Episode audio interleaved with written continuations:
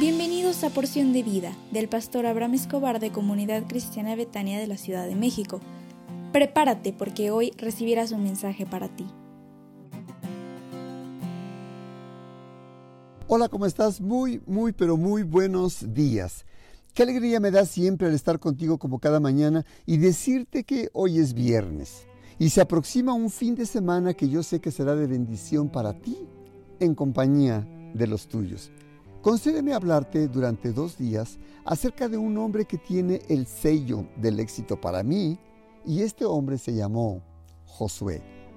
A diferencia de la mayoría de los libros del Antiguo Testamento, casi todo el libro de Josué habla de experiencias exitosas de Israel. Sus relatos muestran tres factores claves para el éxito. Escúchalos bien, ¿eh?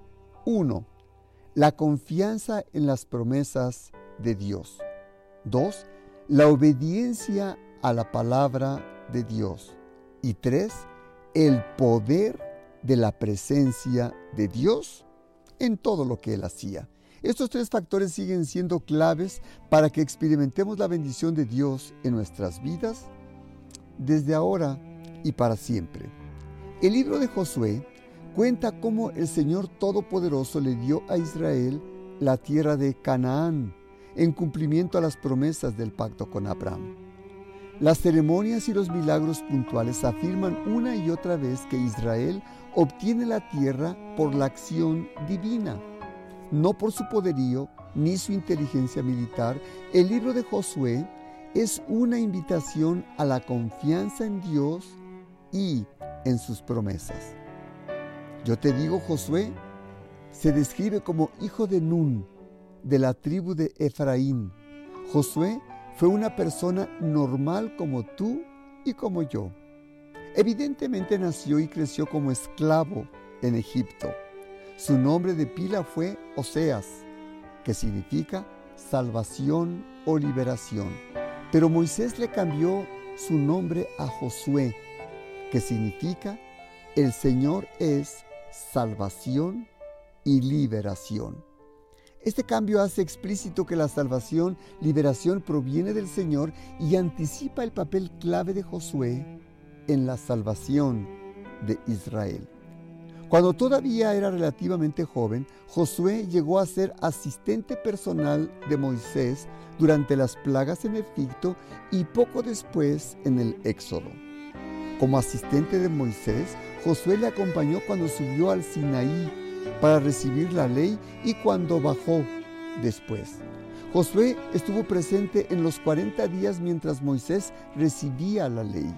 Posteriormente residía en la tienda de reunión donde el Señor habla con Moisés cara a cara como quien habla con un amigo.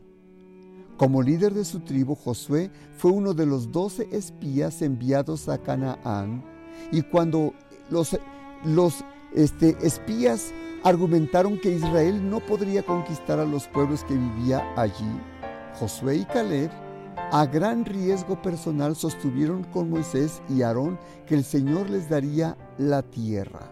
Así que aprendamos de hombres exitosos como Josué a tener también éxito en nuestra vida, aprendiendo a imitarles todo lo que ellos hicieron por ordenanza de Dios.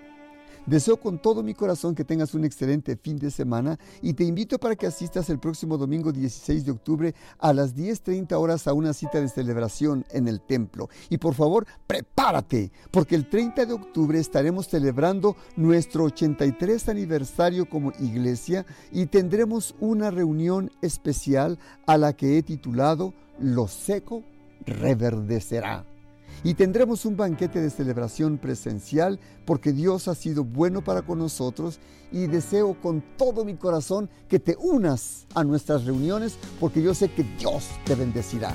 Hermoso fin de semana.